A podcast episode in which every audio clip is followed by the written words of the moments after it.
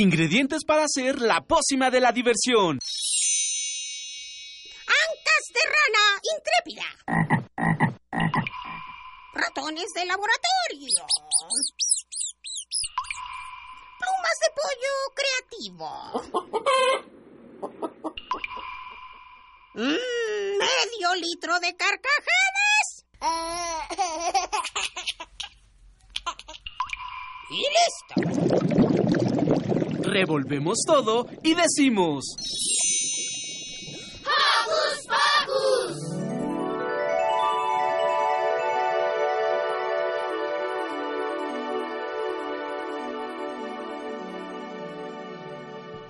Muy buen día, estamos aquí súper contentos de estar nuevamente con ustedes en Hocus Pocus. Yo soy Silvia y los saludo con un sonoro beso. Hola, hola, yo soy Eduardo Cadena y es un gustazo estar de nueva cuenta con ustedes. Hola, yo soy Paula y me encanta estar con ustedes. Buenos días, yo soy Santiago y estoy con ustedes en una nueva transmisión de Hocus Pocus. Hola, me llamo Roberto y estoy muy orgulloso que nos escuchen cada sábado en Hocus Pocus. Hola, yo soy Miri y espero que les guste. Hola, yo soy Emanuel. Este, esperamos que estén todos los sábados aquí con nosotros en vivo. Muchas gracias por estar con nosotros. Antes de que les digamos que tenemos para este programa, quiero mandar saludos atrasados desde la semana pasada. Le mandamos un saludo y un beso a Santi, a Monse, a Blanquita, a Cris, a Aranza, a Caro y a Ame, que nos escribieron desde la semana pasada y no teníamos, no nos dio tiempo de saludarlos. Y hoy en Hocus Pocus platicaremos con el doctor Héctor Riveros, investigador del Instituto de Física de la Universidad Nacional Autónoma de México, UNAM sobre un tema muy importante, la contaminación y el hoy no circula. Eso es la nota de la semana. Más adelante llegará a nuestra cabina, cabina Juana Inés de Esa, quien es novelista, ensayista, editora y comunicadora, nuestra invitada de hoy. ¿Sabías que existen insectos que se comen? Así es, viscosos pero sabrosos. Mm. Mm. No te pierdas la conversación que tendremos con la doctora Gabriela Jiménez, responsable de la difusión de in, del Instituto Ecológico de la UNAM, sobre la verdad de estos insectos que es, resultan ricos y nutritivos. ¡Ah, qué interesante! Te invitamos a descubrir qué postura es la correcta para hacer tu tarea y así no lastimarte y cansarte tan rápido. Esto en la sección Sana, Sana, Colita de Rana. Además de nuestra cartelera de fin de semana y rolitas que eh, van a estar súper interesantes, vamos a escuchar a tristes tecolotes y ritmos de la selva. Así que sube el volumen de la radio porque... ¡Comenzamos!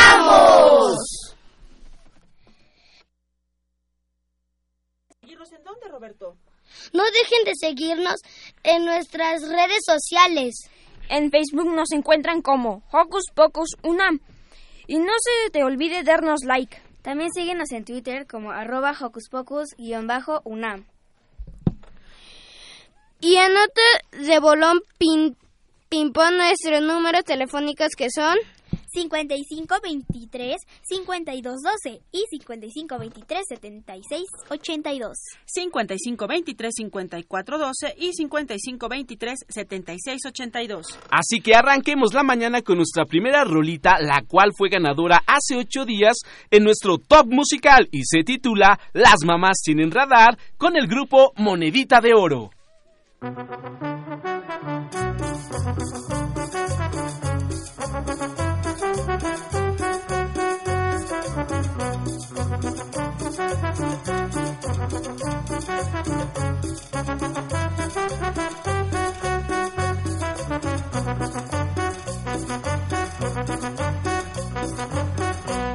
Si te gusta una chavita, ya lo sabe tu mamá. Si dijiste una mentira, ya lo sabe tu mamá.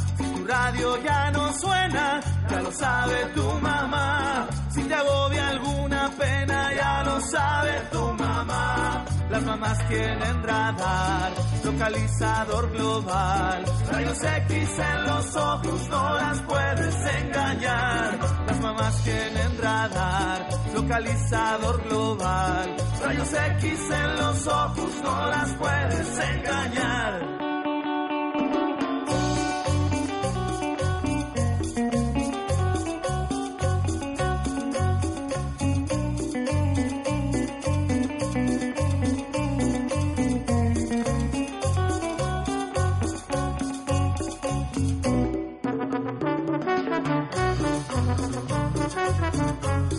Si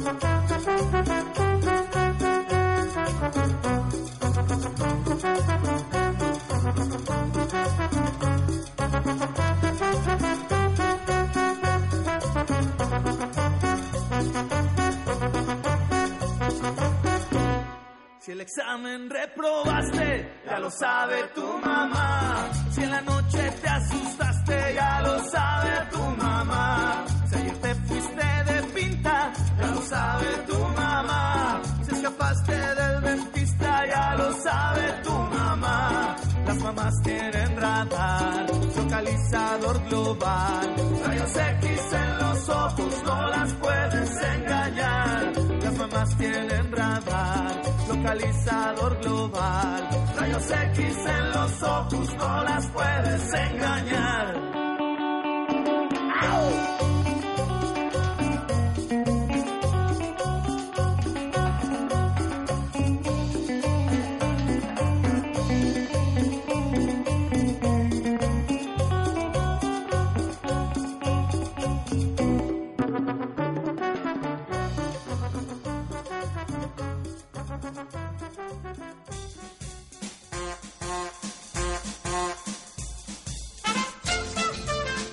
¿Qué esperas para marcar nuestros números telefónicos? Anota bien. 5523-5412 y 5523-7682. Escuchas Hocus Pocus, la fórmula mágica de la diversión. 96.1 FM.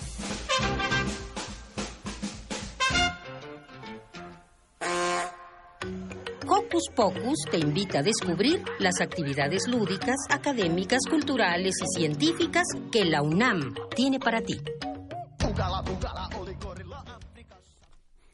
Estamos de estreno nuevamente porque vamos a comenzar con una sección que se llama La Noticia de la Semana. La Noticia de la Semana se trata de que todo lo que está sucediendo a nuestro alrededor, en nuestra colonia, en nuestra calle, en nuestra escuela, en nuestra ciudad, en nuestro país o en el mundo, vamos a abordar, abordarla aquí desde Hocus Pocus.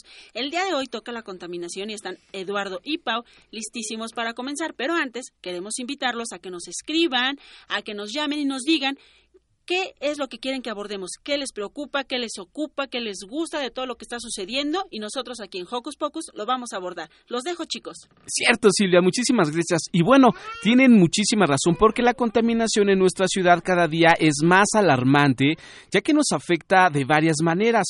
Y el hoy no circula se implementó para bajar los índices contaminantes.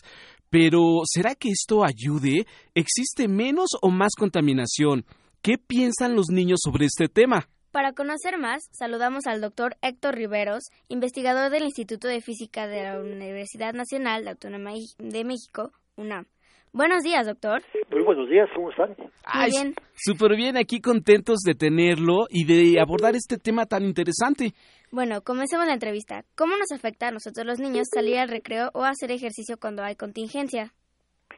Bueno, hasta ahora las contingencias se han hecho por ozono y el ozono es un irritante para los pulmones y las vías respiratorias.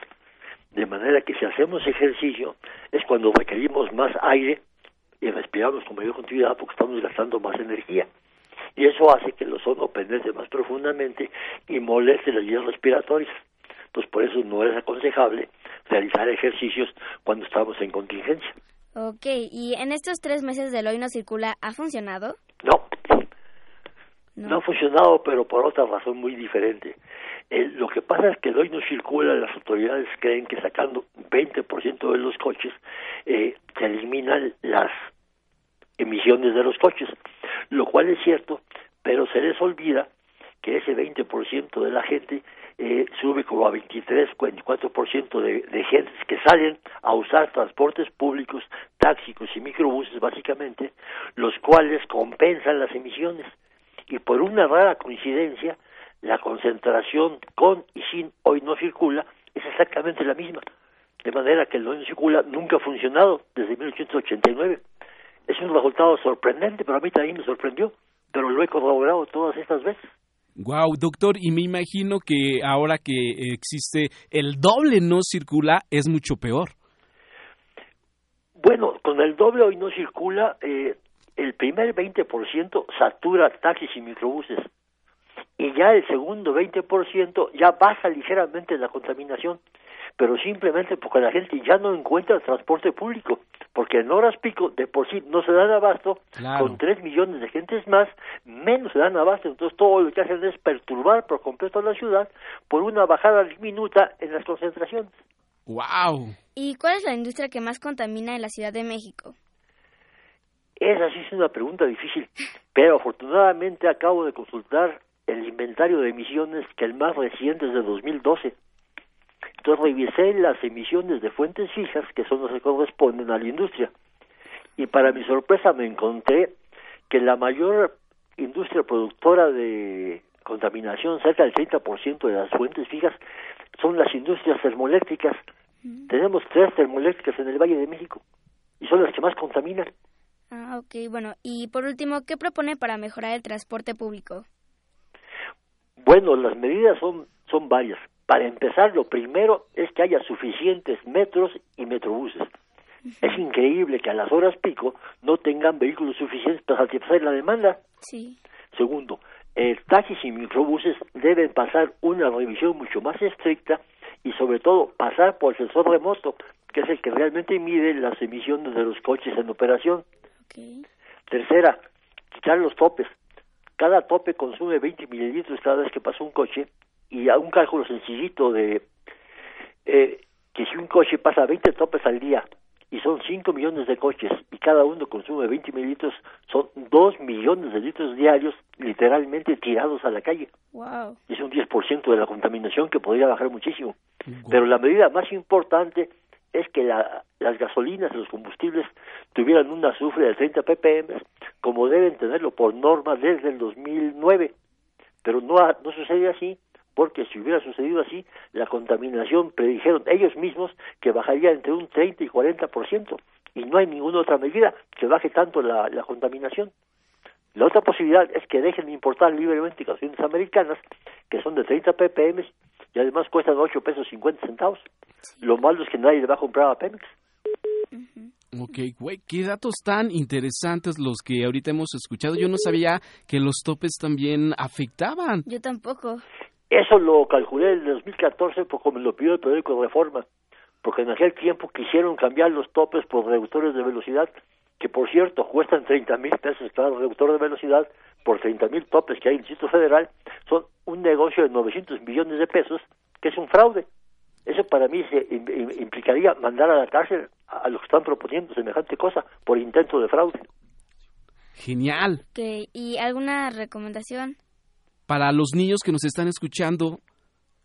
Bueno, esencialmente no desperdiciar energía, porque Bien. la energía se contamina. Claro. Si tomamos en cuenta que la electricidad está produciendo el 30% de la contaminación industrial, si apagamos los focos, si, si no desperdiciamos agua, todo lo que sea ahorrar energía es benéfico para todos. Okay. Wow, doctor, muchísimas gracias por esta pequeña entrevista. ¿Tiene alguna eh, página de internet, algún espacio donde usted pueda escribir y nosotros nos, nos podamos enterar de más cosas acerca de estos temas? Bueno, tengo una página en Facebook y tengo también el en el Twitter Ah, ok. ¿Y cómo lo buscamos, doctor? como Héctor Riveros, pero sobre todo tengo cuatro videos donde explico todas las, las cosas que afirmo están basadas en datos de que me da el aire de la Ciudad de México. Yo no hablo por mí, sino hablo por lo que me dice el aire. Guau, genial. Eh, una gran recomendación y una gran labor que, que hace usted, doctor Héctor Riveros, investigador del Instituto de Ecología de la Universidad Nacional Autónoma de México, perdón, es del Instituto de, Física. de la... Pero no hay problema, es- seguimos siendo una... Ok, perfectísimo. Doctor, muchísimas gracias. Le enviamos un abrazo sonoro. Muchas gracias por sus palabras. Muchas gracias, adiós. Gracias. Y bueno, chicos, nosotros nos vamos de Bolón Pimpón a escuchar una rolita. ¿Te parece, Pau? Sí, se llama Soy un pobre tecolote. Aquí en Hocus Pocus.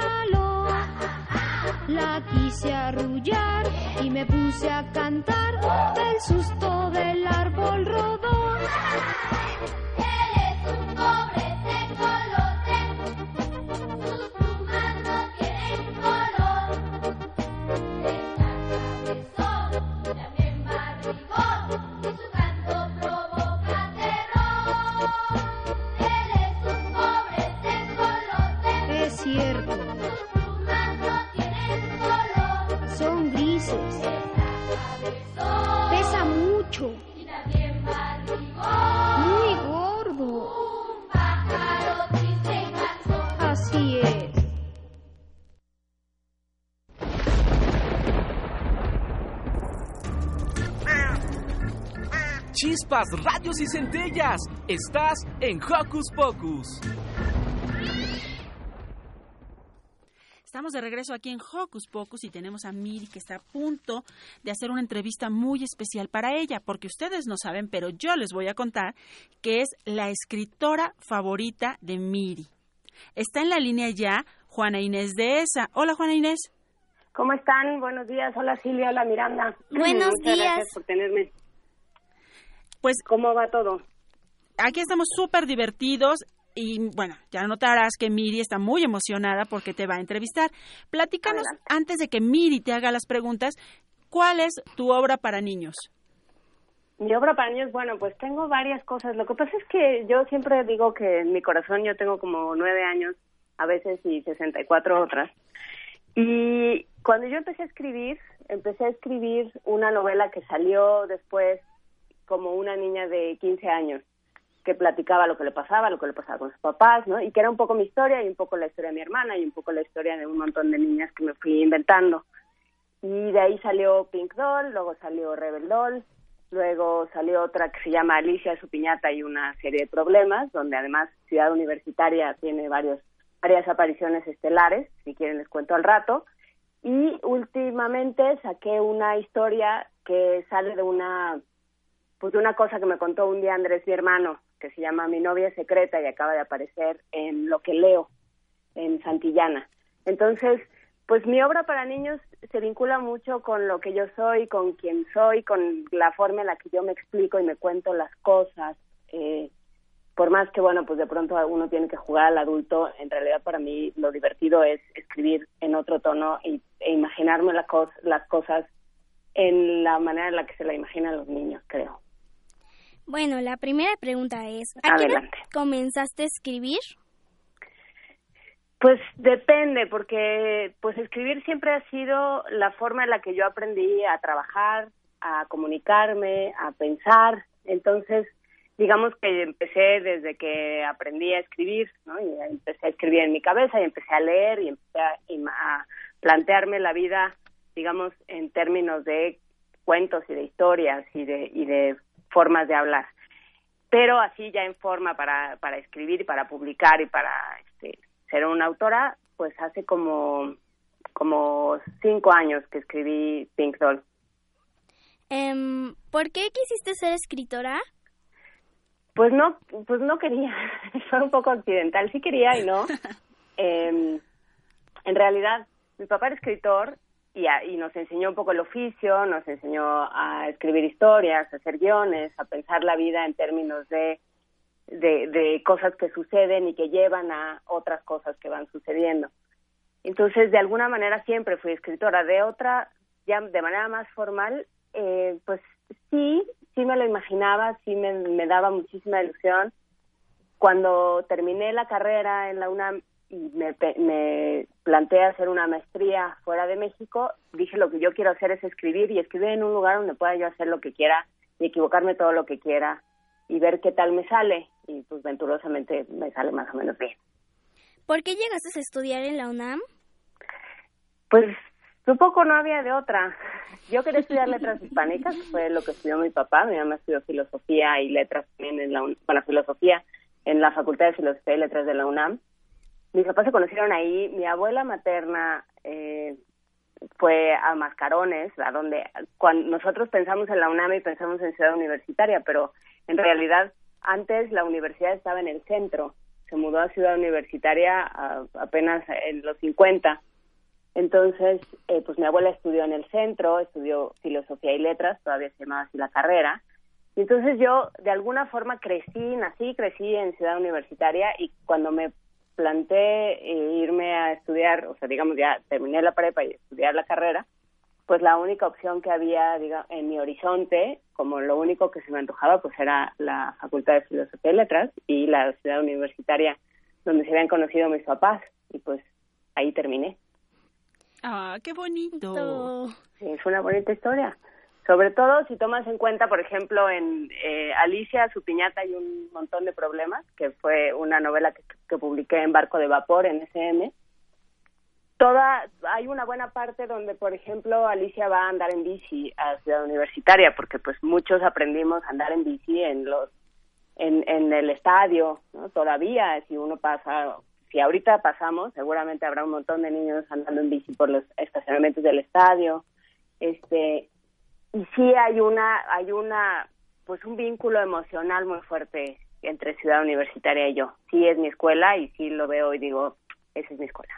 Y la de todos nosotros. Y la de todos nosotros, sí. ¿Qué género te gusta? Pues me gustan varios. Eh, yo para leer soy muy de novela. Los cuentos, como que siento que cuando son muy cortos, como que nada más te inventas toda la historia de los personajes y como que te encariñas con ellos y te dejan muy pronto. Y lo que me gusta de las novelas es que te puedes quedar un rato más largo. Y lo mismo para escribir, ¿no? Cuando me senté a escribir Pink Doll o Rebel Doll o Alicia, pues en realidad a mí me caían muy bien las protagonistas.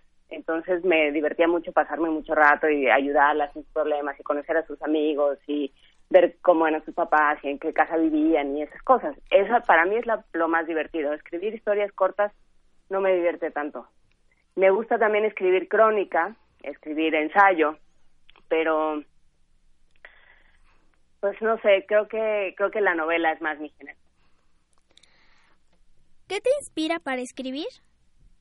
todo, pero me inspira mucho mis sobrinos. Tengo muchos sobrinos, eh, hijos de mis primos y mis primas, y, y en realidad todo el tiempo que los estoy viendo, que estoy platicando con ellos, me estoy fijando en cómo hablan, qué dicen, qué les importa, qué les gusta, qué les pone tristes, qué les pone contentos. Y entonces voy registrando, por ejemplo, este cuento de eh, La novia secreta. Pues un día llegó Andrés, mi hermano, el más chico, y dijo, tengo una novia secreta. ¿Por qué? Pues porque ella no sabe que es mi novia.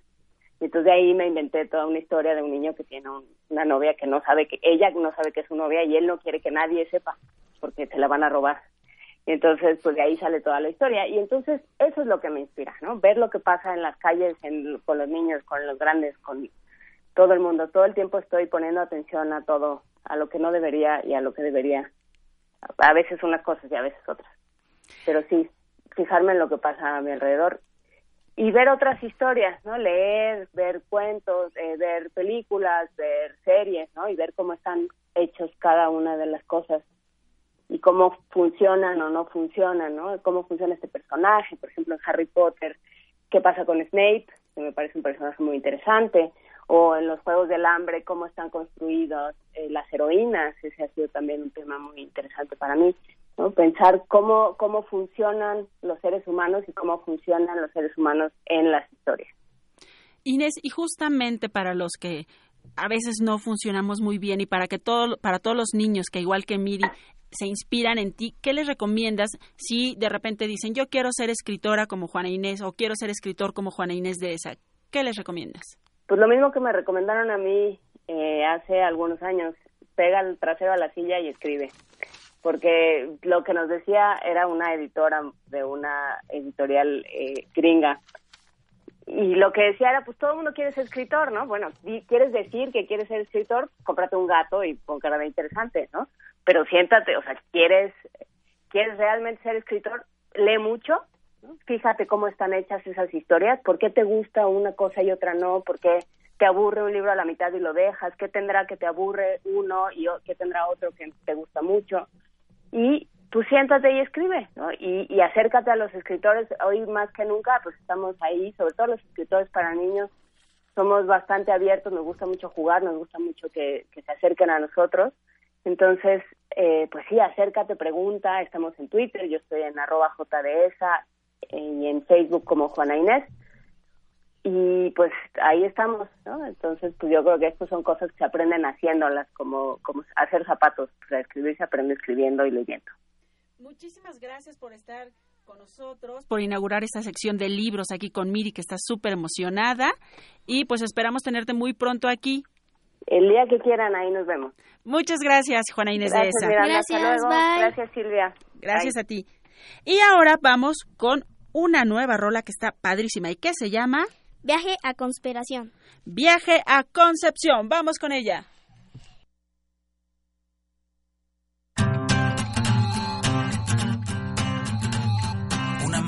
Mañanita partí a Concepción.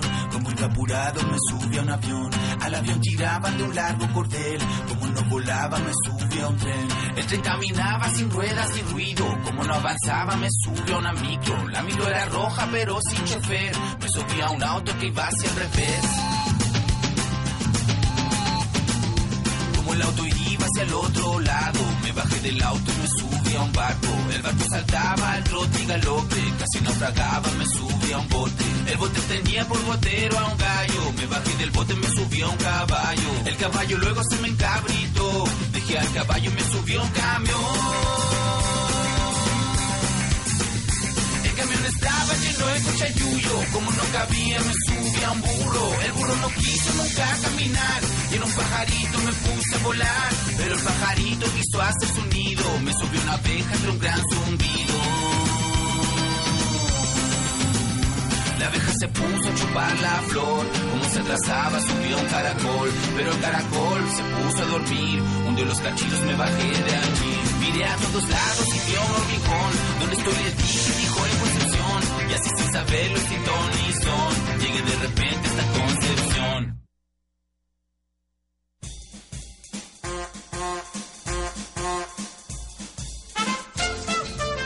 ¿Qué esperas para marcar nuestros números telefónicos? Anota bien. 5523-5412 y 5523-7682. Escuchas Hocus Pocus, la fórmula mágica de la diversión. 96.1 FM.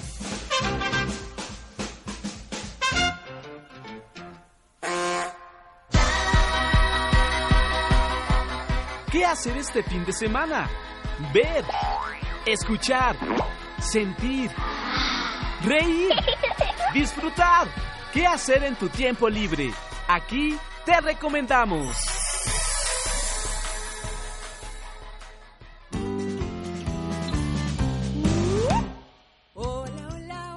¡Hey! Ya regresamos a Hocus Pocus. Muchísimas gracias por seguir en sintonía con nosotros. ¿Y qué creen, chicos? ha llegado el momento de despedir a Pau porque se va de bolón ping-pong a su escuela porque tiene un examen muy importante, ¿verdad? Sí, es un examen de Cambridge. Ok, Pau, te deseamos muchísimo éxito. Sabemos que lo vas a pasar con una calificación excelente y, y, ya después nos das el resultado. ¿Te late? Sí. Okidoki, gracias, Pau. Bye. Bye. Y bueno, cuídate. Como ya lo escuchamos, les vamos a recomendar una obra de teatro que se ve que está muy, muy bonita. Así que si te gusta este maravilloso mundo del teatro, te invitamos a ver la puesta en escena El Juglarón, Cuentos como sueños y sueños como cuentos. El carro de comedias presenta esta apuesta basada en la obra literaria del poeta León Felipe y recopilada, cuar- recopilada cuatro cuentos que navegan entre la realidad y la fantasía. Estos son La Mordida Justicia, La Princesa Doña Gauda y Tristán e Isolda. Es cierto, mi querido Roberto, son cuatro cuentos que están padrísimos y este espectáculo es para toda la familia que a lo largo de 70 minutos nos va a permitir conocer los diferentes sueños y vicisitudes de los personajes que conforman estos cuentos que parecen sueños o estos sueños que parecen cuentos. El juglarón se presenta sábados y domingos de junio, las 11 horas, en el Fuente del Centro Cultural Universitario, ubicado en Insurgente Sur 3000, en Ciudad Universidad- Universitaria. Cierto, recuerden, a las 11 en la fuente del Centro Cultural Universitario. Y lo mejor, ¿qué creen? ¿Qué? Es que la entrada es completamente libre, pero si ahora te gusta el cine, checa esta otra opción. Fantasías se proyectará el día de mañana, domingo 12 de junio, en la sala 1 de la, de la cine- Cinet- Cineteca Nacional de, en dos horarios, 12, 12.00 horas y 2.30 de la tarde, y se ubique en Avenida México, Coyoacán, 382, Colonias So- So- Soco, Delegación Benito Juárez, boletos en taquilla. Sí, es la colonia Joco. Y de lo que estaba hablando eh, Emma es que en la Cineteca van a presentar Fantasía, esta obra de Walt Disney. ¿Ya la vieron, chicos, Fantasía? Que Una es, parte. que es cuando Mickey eh, se transforma en mago Sí, y entonces hace como alguna travesura en, en- en la casa del mago. Él toma prestado el, el- el sombrero mágico del mago Merlín. ¿Y qué creen? Hace una travesura increíble. Y bueno, aparte de, de esta aventura, vamos a, a- a ver eh, otros cortos animados que seguro están muy pero muy padres. Así que les recordamos que Fantasía se proyecta el día de mañana eh, en los horarios que ya dijo eh, Emma, que son a las eh, 12 y 2 y media de la tarde, ¿cierto, Manuel? Sí. Okidoki, la entrada eh, pueden checar los boletos en taquilla. Así que nos vamos al cine mañana. ¿Les late? Sí. ¿Y qué les parece si ahora vamos a poner música a nuestro cor- corazón y vamos a escuchar Paquita de Kids World Party aquí en Hocus Pocus? Regresamos. Préparons-nous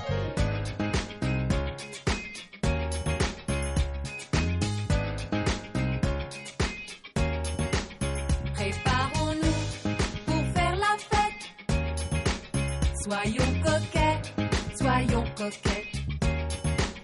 Regardez tous comme nous sommes beaux. Applaudissez, criez bravo. Bravo. Les garçons, prenez une douche pour ne pas attirer les mouches. Frottez bien vos doigts de pied pour ne pas sentir mauvais.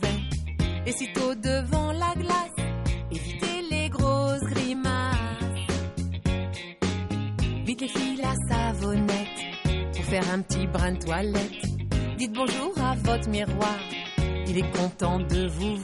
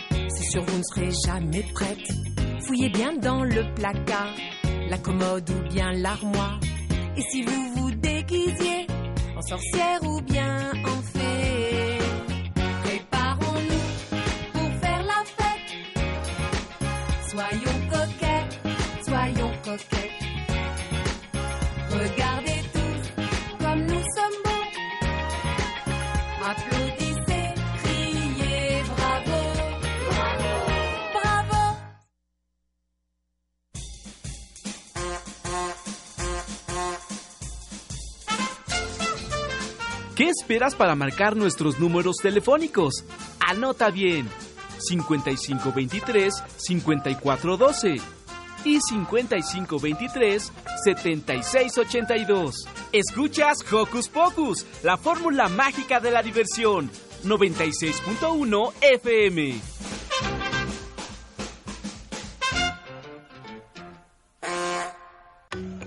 Hocus Pocus te invita a descubrir las actividades lúdicas, académicas, culturales y científicas que la UNAM tiene para ti. ¿Les gustan los insectos? Bueno chicos, ¿sabían que existen muchos de ellos y que son comestibles? Para ampliar este tema, saludemos a la bióloga Gabriela Jiménez Casas del Instituto de Ecología, IE, de la UNAM. Bienvenidos a Hocus Pocus, doctora. Gracias, buenos días, ¿cómo están? Ah, súper contentos. Sí. Buenos días, es un gustazo tenerla aquí eh, en cabina con un tema Muchas gracias. que yo creo que a muchos niños les gusta, que son los insectos. ¿A ustedes les gustan, chicos? A mí, Más o menos, pero Bueno. se ven medio deliciosos. Ok, ¿les late si iniciamos con la entrevista? Ajá. Va que va. ¿Cuántas clases de insectos comestibles existen? Uy, podría decirte que cientos. Para darte una idea, si dividimos el reino animal en cuatro, tres cuartas partes del- de, esos insectos en el mundo son insectos. Entonces imagínate la cantidad de comida que podemos sacar. Casi todos son comestibles. Lo que pasa es que no lo acostumbramos. Entonces se puede decir que hay, que hay más eh, especies de insectos que todos los animales juntos en la Tierra. Sí, claro que sí. ¿Se imaginan? Son más insectos que animales. Y mucho más que nosotros, Ajá. como mamíferos. Wow. Bueno, Interesante. Este, ¿nos podría mencionar tres beneficios al comer insectos? Que obtenemos mucho más prote- una que obtenemos más proteína que si comiéramos carne de res, de puerco, pescado, cualquier otro tipo de carne. Esa es una. Otra que no tienen grasas y mucho menos grasas Mm. trans que tantos nos Afecta, perjudican, ¿no? claro. ¿Sí? Y que siempre nos dicen que no las comamos. Y la tercera es que tienen aminoácidos básicos que necesitamos todos nosotros, pero necesitamos comerlos, no los producimos. Y esos aminoácidos básicos los obtenemos de las frutas, de las verduras. Si comemos insectos, ya no necesitamos comer lo demás. ¿Qué síntomas pueden causar los insectos si los comemos? Este, pero mm, sin lavarlos, sin desinfectarlos, porque ha de estar suciedad, ¿no? Bueno, en el caso de insectos comestibles ya más urbanizados, por llamarlo de alguna manera, ya son de cultivo. Entonces no necesitas hacerle nada de eso porque están bajo condiciones de limpieza, se les da de comer este, cosas limpias, se les cuida que no se enfermen, entonces pueden venir como tal. Si los colectas en el campo, necesitas darles una alimentación primero, eh, se les llama purgarlos, para que suelten todo lo que tenga en su estómago y nosotros lo podamos comer sin que nos sepa feo. Pero después, como se fríen, se hierven, se cocen, en ese tratamiento se muere todo lo que puedan traer malo y ya no los podemos comer. Wow, doctora, en- entonces es todo un proceso. Sí, sí, sí. ¿Existen cosas negativas si los probamos? Pues lo único negativo es que no te gusten. Ah, Yo creo que hay mucha gente que no le, les gusta, incluso los ven de lejitos o en fotografías o en películas y hacen caras así como chistosas de "Ah, no me gustan mucho los Gestos insectos. extraños, ¿no? Son, es que son raros en realidad. No se parecen a nosotros. Y si a la esta pregunta va para los que sí quieren mucha curiosidad al probar insectos. ¿Qué insectos son los de mejor sabor? Ay, pregunta Ay, difícil, qué doctora. Sí, muy difícil. A mí me gustan las orugas de mariposa. Son Orugas las- se comen también, no sabía. Sí, se comen las orugas de mariposa y son deliciosas. Wow. Así. Esa es la palabra, deliciosas. O, o sea que alguien se comió a Katy la oruga también alguna vez. Híjole, pues no podríamos, de- no quiero pensar en eso, pero puede que, que sí. Ok, wow, las orugas. raro. ¿Ha comido insectos? Sí, claro. Muchos. ¿Cómo cuáles? Orugas de mariposa, hormigas, chapulines. ¿Hormigas se comen? Claro. Pueden ser fritas con limón y sal, tostadas. Eh, el, eh, han oído hablar del mezcal, ¿no? Sí. Que trae un gusano. Ah, sí, cierto. Ah, el gusano. Y se mezcal. dice que un buen mezcal original debe tener un gusano. Ese es el gusano blanco de maguey y es una mariposa. Ah, ok. ¿Y, eh, y, y este gusanito le da como otro sabor? Sí, claro. do- ¿Doctora? Sí. ¿Es verdad entonces? Sí tiene cierto resabio a, a algo más, ¿no? Entonces, Ajá. bueno, pero si el bicho come maguey, debe saber a maguey. Si come elote, debe saber un poquito a elote. Realmente no es tanta la diferencia, porque ellos, casi todo su cuerpo por dentro es un estómago, entonces se les llena y saben mucho. Bien. ¿Le ha, le ha probado o le ha Provocado, ¿no? Provocado. Así que... alguna clase de asco al probarlos o antes de probarlos? La verdad, doctora, la Después, verdad. La neta, la neta, La neta del planeta. Sí, la primera vez que los probé dije, ¿qué es esto?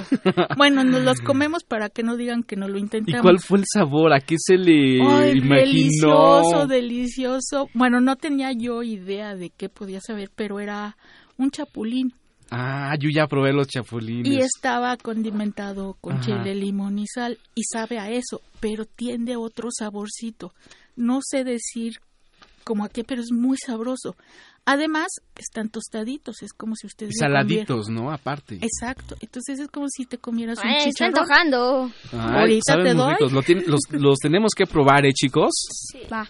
Ahora, ahora sí que como dice eh, Timón y Pumba de la película El Rey León, viscoso, pero sabroso. ¿Ya he probado algún insecto viscoso? Porque muchos son como doraditos, tostaditos, pero ¿hay alguno que se coma así Crudo. crudo o, o viscoso como Timón y Pumba? Híjole, y hasta vivo. ¡Ah! ¿Vivo también? Sí, claro. Las, los, este, hay unos gusanos que son de mosca y esos se comen vivos. Y ¿En China? No, aquí, ¿También eh, aquí? los principales estados donde se consumen insectos son en Oaxaca, en Chiapas, Puebla, Veracruz. Y ahí te los dan, vas en la calle y está la señora con su comal, pides, te hacen un taco, medio los calientan y te los comes. De hecho, hasta luego tienes que empujarlos para que no se te salgan de la boca. ¡Ay, genial! Bueno, esta entrevista estuvo muy extraña, viscosa y yo creo que también sabrosa. Doctora Gabriela Jiménez Casas del Instituto de Ecología eh, IE de la UNAM, muchísimas gracias por esta entrevista. Fue Al muy contrario. interesante y muy bonita esta plática. ¿O no, Silvia? Sí, pero la doctora, bueno, Gaby trae para nosotros algo ¿Insectos? viscoso pero sabroso. ¿En verdad? Sí, Ah, está sacando una bolsita con un recipiente. Y le- están condimentados. Son chicatanas, nucú, así se les llama en Chiapas, en Ajá. Oaxaca y en Veracruz. No Son hormigas grandes, este, bastante grandes, como de 3 centímetros. Y salen eh, después de las primeras lluvias. La gente las colecta a mano, Ujú. se tuestan a comal y te las vas comiendo. Son las negras. Genial. Aquí sí que Roberto va a ser el primero que coma esto viscoso pero sabroso. Mira, están buenísimas. Ay, y suena, no sé si es- eh, se puede escuchar. Ahí eh, va Miri también para tostadito. probarlos. Vienen con cacahuates, pero los negros son las Emma, hormigas. San, acérquense, ¿quieren probar? Silvia, no te salvas, ¿eh? Tienes Yo- que probarlos. A mí Yo ya se lo me que antojó. tengo que hacer es darle las gracias a Gaby por haber venido gracias. hasta acá, porque además está convaleciente. No, Aplauso no, no, fuerte para. Gaby que vino. Y lo que tengo que hacer es presentar la siguiente sección de nuestra colaboradora Liz Salado, que nos va a hablar periódicamente sobre salud para los pequeños. En esta ocasión nos trae una cápsula muy interesante de cómo debemos sentarnos para hacer la tarea para que no tengamos problemas después. Así es que mientras nuestros pequeños conductores degustan junto con Gaby y Eduardo, que sí quiere, de esos bichos, nosotros nos vamos a escuchar Sana Sana.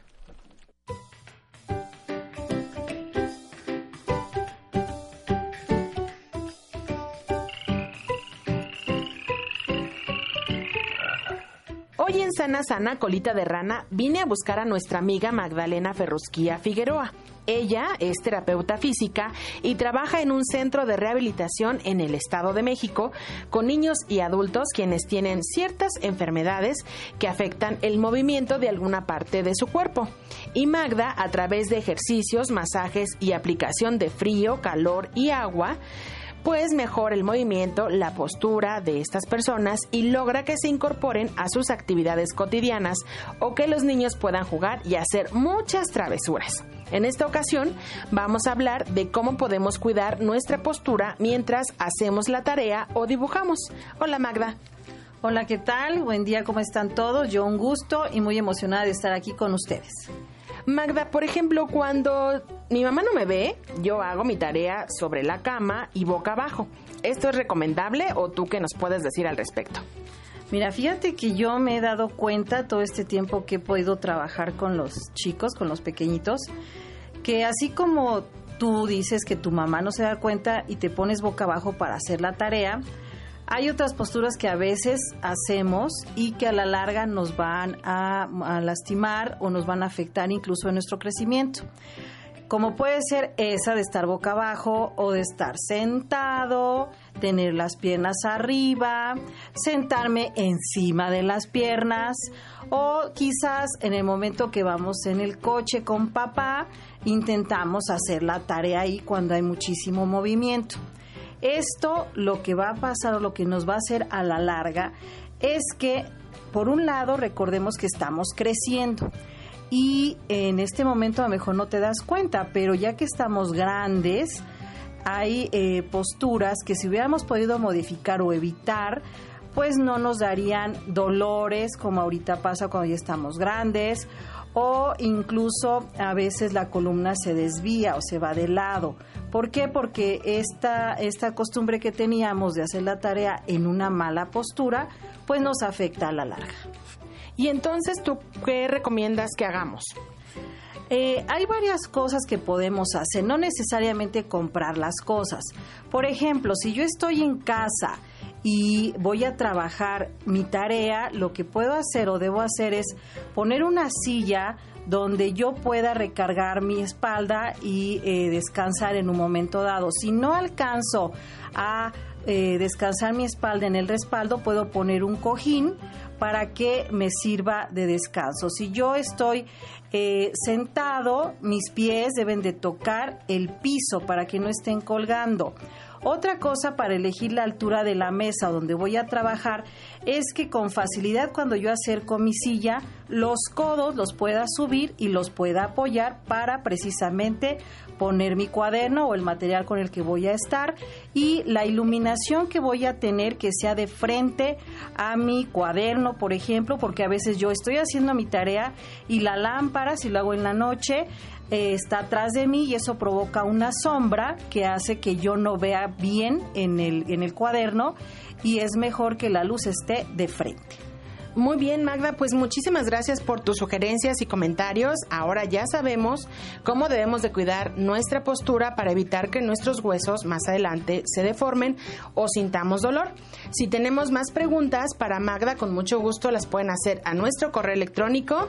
Y ahora yo les regreso los micrófonos a los chicos en cabina. Yo soy Liz y les mando un fuerte abrazo. Nos escuchamos en la próxima ocasión.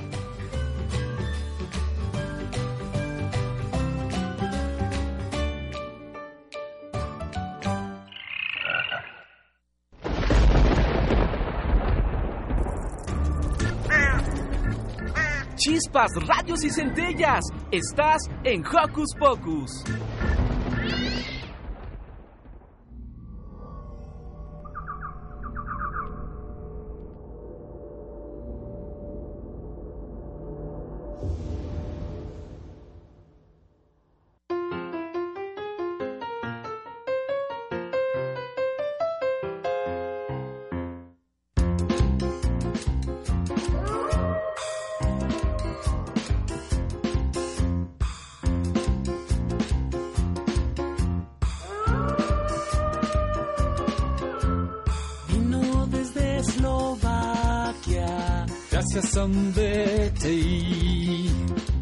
México era su sueño, el sitio ideal para vivir. Pero nadie le advirtió que la luna no aparece en el distrito federal. El smog y los cimecas no la dejan alumbrar por el calentamiento global. Pobre hombre lobo muy humano quedará, sin colmillos y sin pelos, sin garras que afilar. Pobre hombre lobo, pobre hombre lobo, hombre lobo en Coyoacán.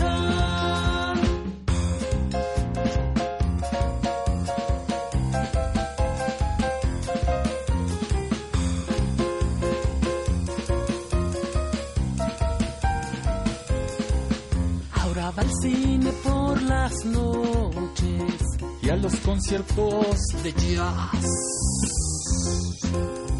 Todos los antros de moda a Tropicana a bailotear.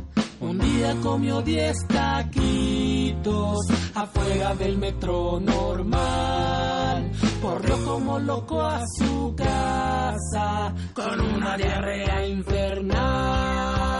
Pobre hombre lobo muy humano quedará, sin colmillos y sin pelos, sin garras que afilar. Pobre hombre lobo, pobre hombre lobo, hombre lobo en Coyoacán.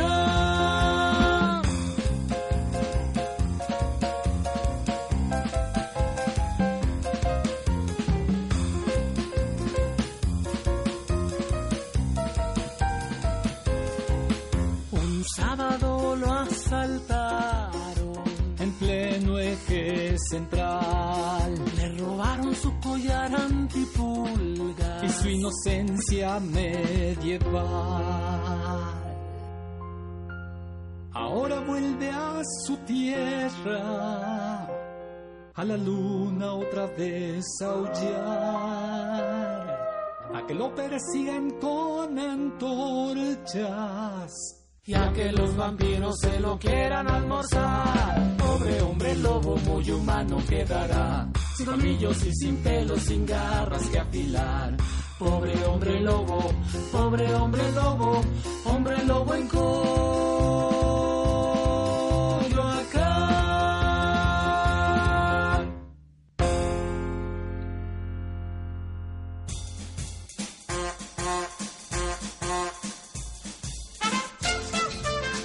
¿Qué esperas para marcar nuestros números telefónicos? Anota bien. 5523-5412 y 5523-7682. Escuchas Hocus Pocus, la fórmula mágica de la diversión. 96.1 FM.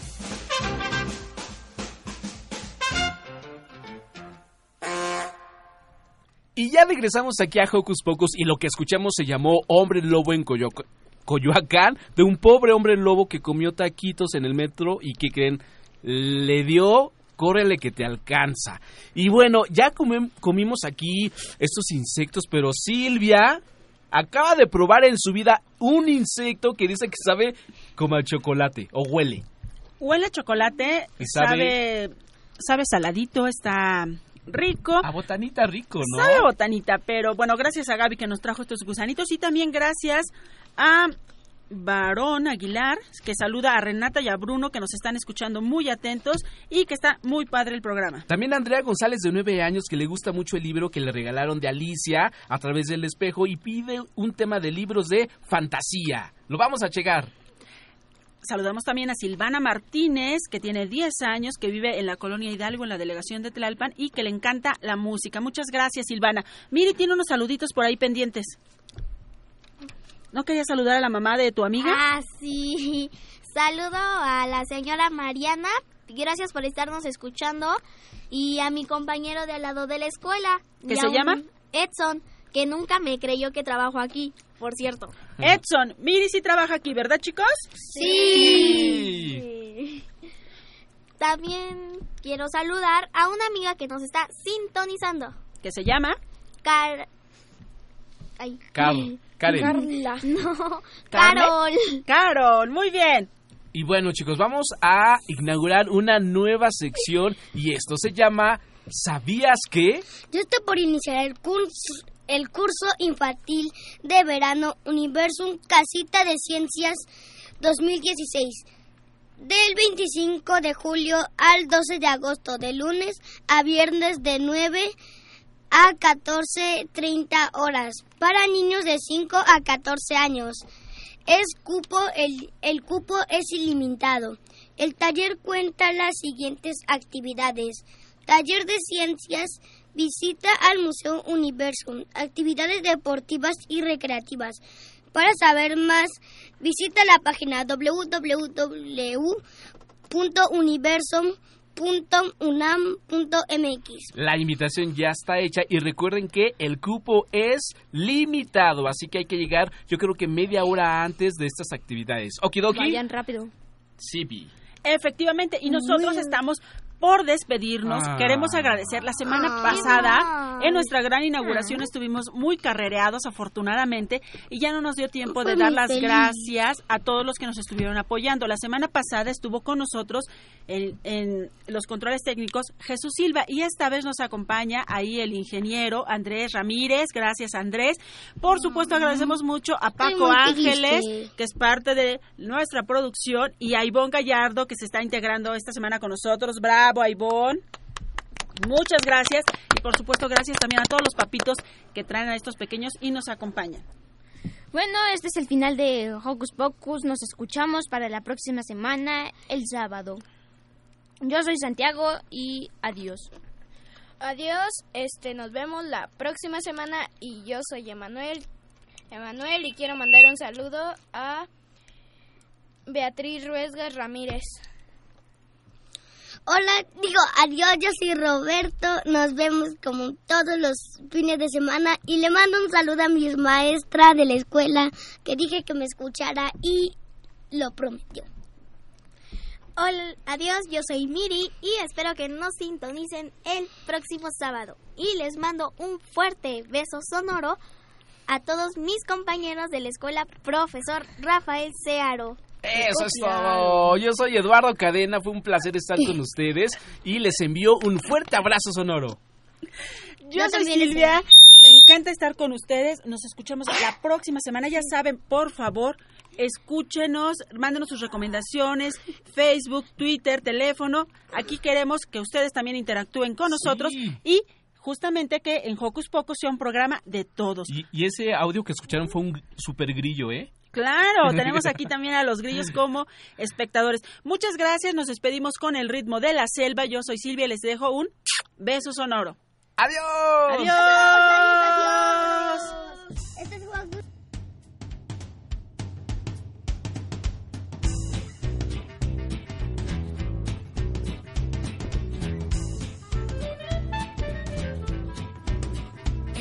se asoma tras la montaña, sus ojos brota un animal al oír ritmos de la selva. Las aves golpetean los troncos, la abeja zumba al volar. Esos son ritmos de la selva. Y aunque lejos estés de la jungla, quedará en tu corazón un murmullo